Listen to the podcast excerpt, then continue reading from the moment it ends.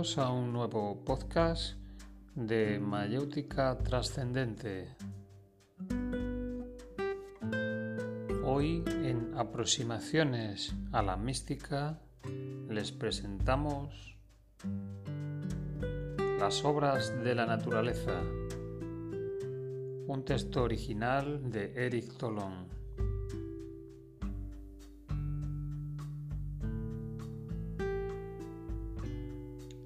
El universo es la expresión de las obras de la naturaleza en el sentido cósmico del término. Y la naturaleza es el producto del pensamiento del ser divino. Es la forma que da el ser divino a la objetivación de sus pensamientos.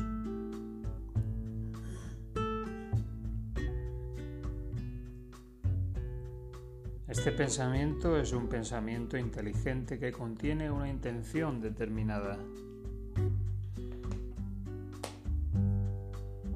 Miremos a donde miremos, siempre nos encontramos con la obra del pensamiento del ser divino.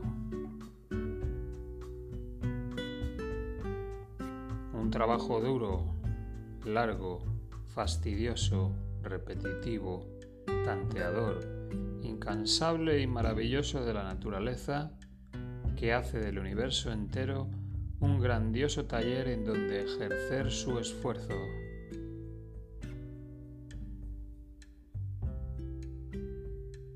Increíble trabajo por el cual se han formado las galaxias. Fantástico trabajo por el que la vida ha aparecido sobre la Tierra y ha evolucionado hasta la especie humana.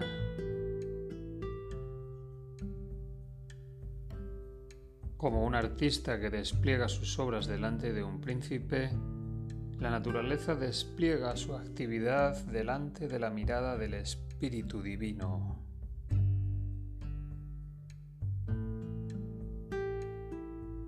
Admirable trabajo en el cual la especie humana progresa en su conocimiento del universo, trata de dominar sus instintos animales y lograr una organización social justa y fraternal.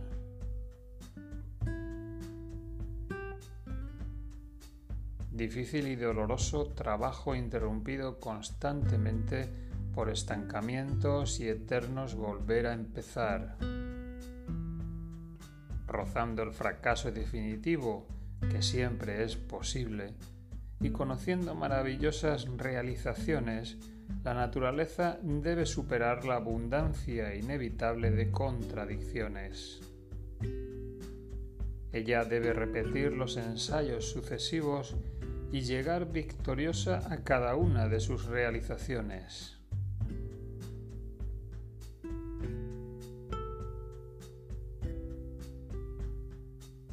Desarrollar lo que ha sido engendrado, inventar cosas nuevas, destruir lo que ya se ha quedado caduco, desechar lo inútil, conservar lo esencial. Tal es el trabajo incesante de la naturaleza.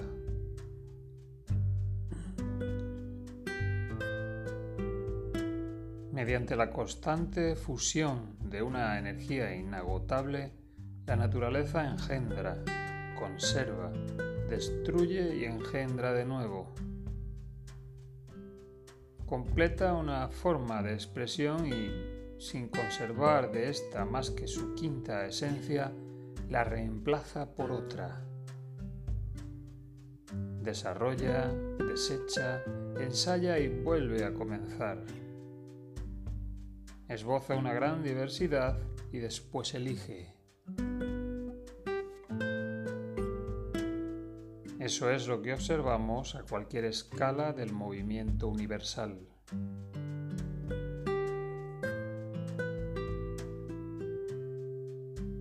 Debemos despertar nuestro espíritu al inmenso trabajo del pensamiento del ser, a la obra del universo, pues son numerosos los que, habiendo percibido las maravillas del puro espíritu eterno, no han sabido ver la grandeza de la naturaleza cósmica temporal.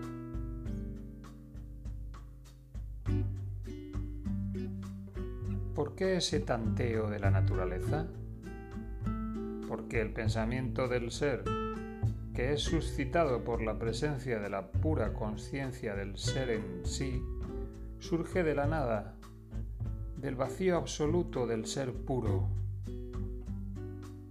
Al salir de la nada, solo puede engendrar universos mediante una serie de tanteos inteligentes.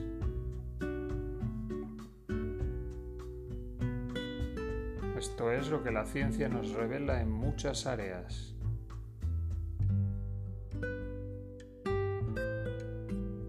En nuestra corporalidad somos un fragmento estático y estratificado, relativa y comparativamente, se entiende, del pensamiento del ser. En nuestro psiquismo somos un fragmento dinámico y creativo del pensamiento del ser. gracias a lo cual tenemos la posibilidad de participar en el inmenso trabajo que la naturaleza realiza en la especie humana. Contribuir en la humilde medida de nuestros medios a la evolución humana es participar en la consecución de una obra cósmica, la obra de la naturaleza divina que, según el grado de inteligencia que hemos alcanzado, nos invita conscientemente a colaborar en la realización de su obra. Somos las herramientas con las cuales realiza una parcela de estos trabajos.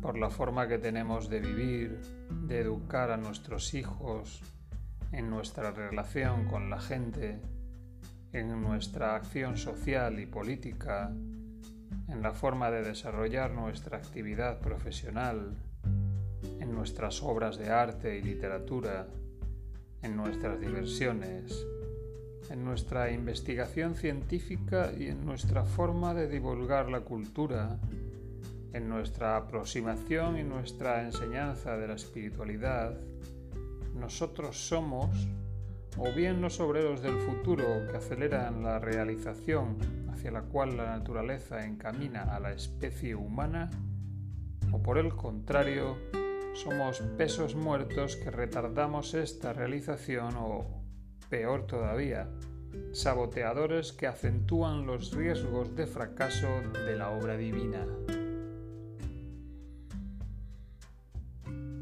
Pues, si bien es cierto que el pensamiento divino, que tiene toda la eternidad por delante, logrará sus fines y realizará la obra temporal que planea, no es totalmente seguro que nuestra especie humana, en su aspecto material, logrará una realización perfecta de todas las potencialidades que la habitan.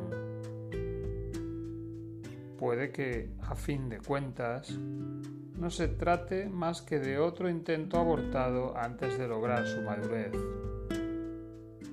Eso depende colectivamente de todos nosotros. El hombre es uno de los instrumentos moderados por la naturaleza y utilizados por ella para llevar a cabo sus obras. Cuando el instrumento está en armonía con el artesano de innumerables brazos, todo va bien. Pero si el instrumento, dejando de ser dócil, quiere seguir su propia ley, si se resiste a la mano que lo guía, surge la desarmonía y el sufrimiento. Para que seamos un instrumento dócil debemos ante todo comprender plenamente, es decir, con todas las implicaciones que conlleva que no somos más que un instrumento en las manos de la naturaleza. Esto significa que en todos los dominios sociales, políticos, artísticos o científicos no tenemos la propiedad de las creaciones realizadas.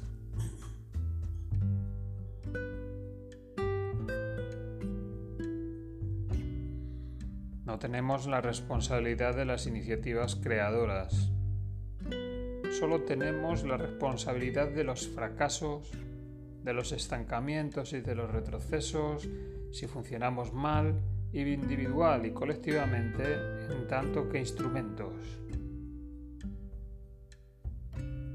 Es la naturaleza la que, utilizando a los hombres, descubre, trastoca, crea, inventa, cambia y ensaya.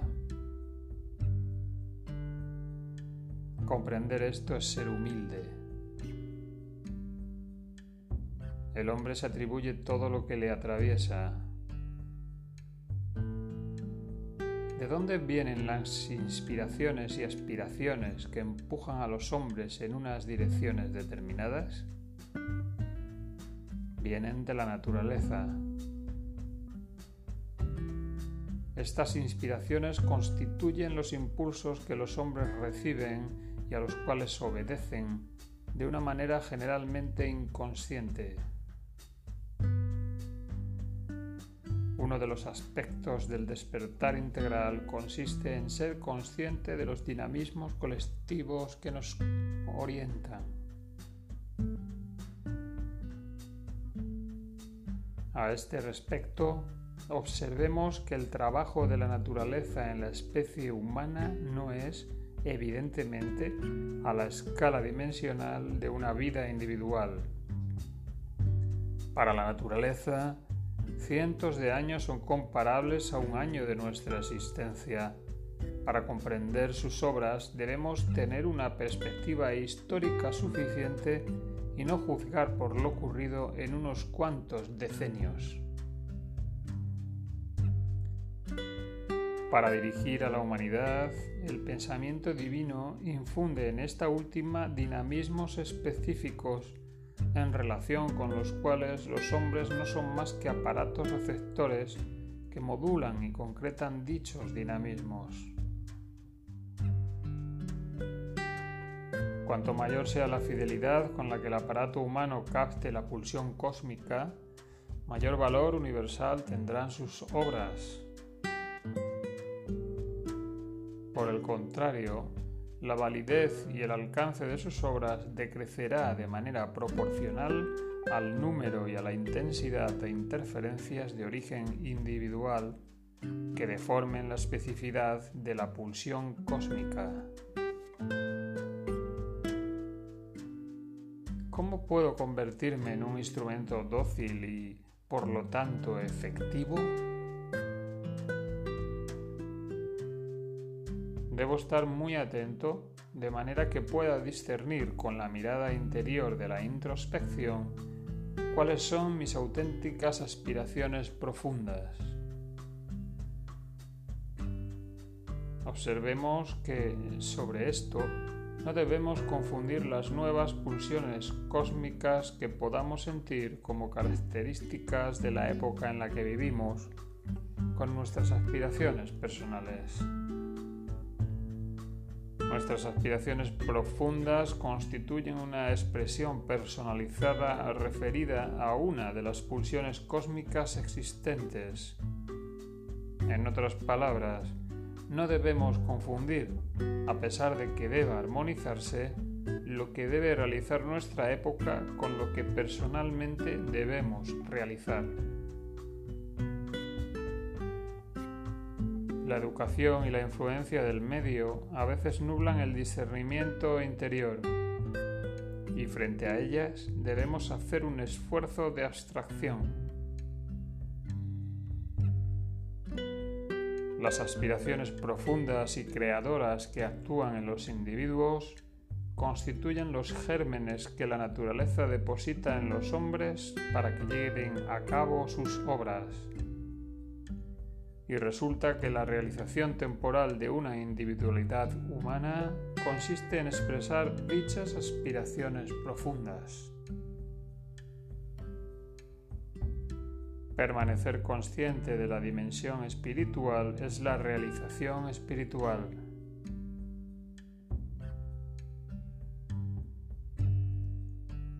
Saber lo que por naturaleza estoy destinado a hacer y trabajar para hacer eso es la realización temporal. Estas dos realizaciones deben ir unidas. Las obras temporales y la realización espiritual no se excluyen, simplemente pertenecen a dos niveles diferentes de la realidad y en cada instante todos los niveles de lo que es están presentes.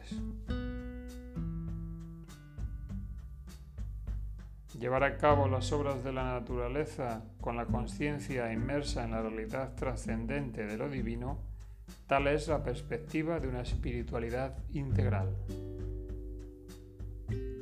Bien comprendidas, todas las aspiraciones individuales son vocaciones temporales.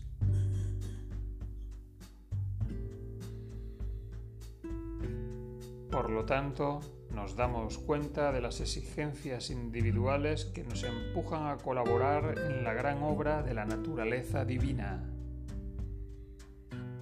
En cada uno de nosotros, la naturaleza desea desarrollar, mantener o transmitir ciertas cualidades específicas.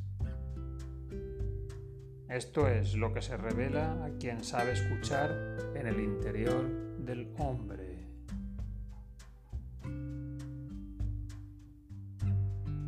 Y hasta aquí el podcast de hoy dedicado a las obras de la naturaleza